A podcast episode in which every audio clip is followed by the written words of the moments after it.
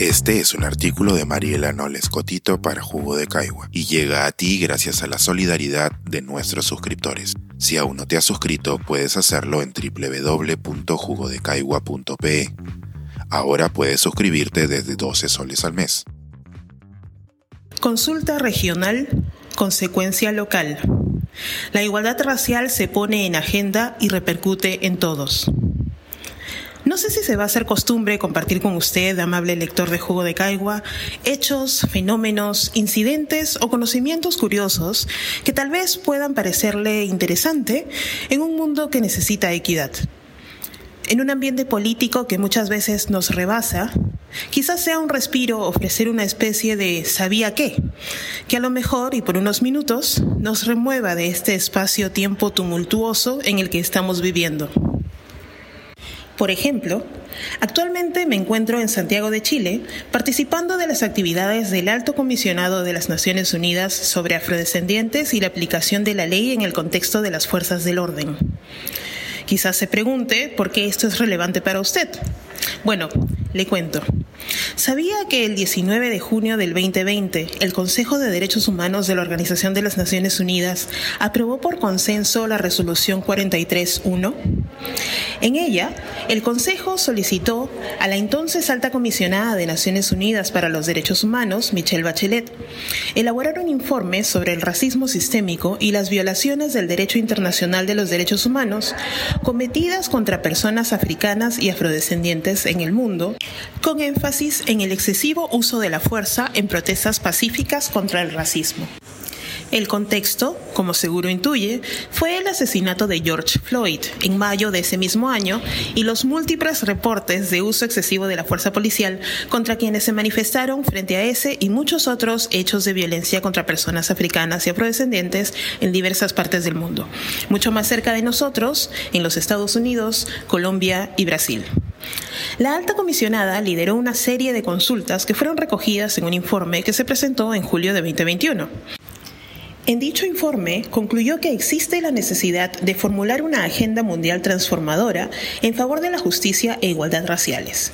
Esta debería estar centrada en cuatro puntos revertir las culturas de negación del racismo y empezar a desmantelar el racismo sistémico en la escala local, poner fin a la impunidad y subsanar el déficit de confianza en las instituciones de administración de justicia, escuchar las voces de los afrodescendientes individual y colectivamente organizados y hacer frente al legado histórico de las naciones y adoptar medidas especiales relativas a la justicia reparadora.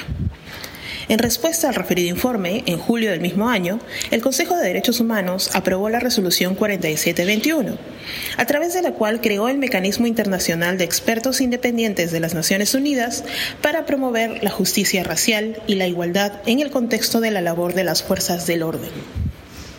El mandato de este mecanismo incluye la promoción de la justicia racial y la igualdad en la aplicación de la ley en todo el mundo, mediante visitas a países, la formulación de consultas a estados, personas, comunidades directamente afectadas y otros actores interesados desde una perspectiva interseccional. Entre las tareas encargadas al mecanismo se encuentran examinar las causas profundas del racismo sistémico en las fuerzas del orden y el sistema de justicia penal, el uso excesivo de la fuerza, la elaboración de perfiles raciales y otras violaciones de derechos humanos cometidas por agentes del orden contra personas africanas y afrodescendientes.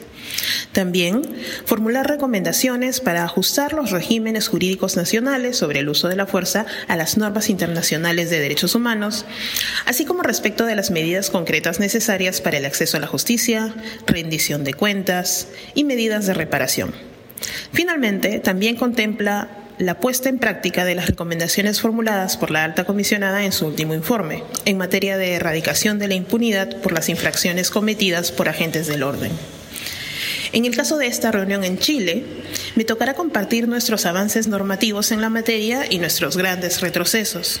Sobre el decreto legislativo que establecía que las fuerzas policiales debían responder a los manifestantes, los ciudadanos tenemos un derecho a la protesta, con criterios de legalidad, necesidad y proporcionalidad.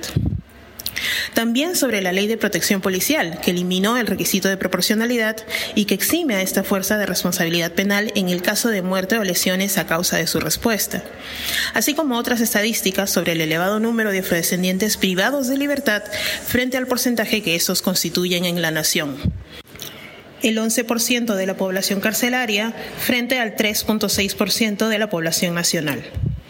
Al final, estas pueden percibirse como conversaciones que se tienen tras puertas cerradas en grandes cumbres y pueden llevarnos a cuestionar por qué lo que decidan unos funcionarios desconocidos que se reúnen en el extranjero va a repercutir en mi hijo que vive en Cercado de Lima o en el RIMAC. Hace unos días aprendimos que los excesos policiales de las protestas de noviembre de 2020 sean juzgados como violaciones de derechos humanos.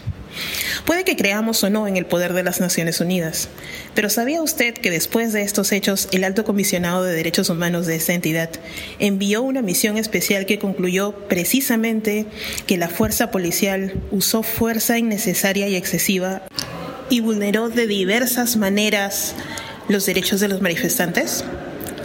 No creer en el poder de las instancias internacionales, pero eso no quiere decir que no sean un actor geopolítico relevante para el destino de las decisiones que toman nuestras autoridades en el plano local, aquellas que afectan nuestras libertades personales y nuestras vidas. Pensar, escribir, editar, grabar, coordinar, publicar y promover este y todos nuestros artículos en este podcast cuesta y nosotros los entregamos sin cobrar. Contribuye en www.jugodecaigua.pe barra suscríbete y de paso espía como suscriptor nuestras reuniones editoriales.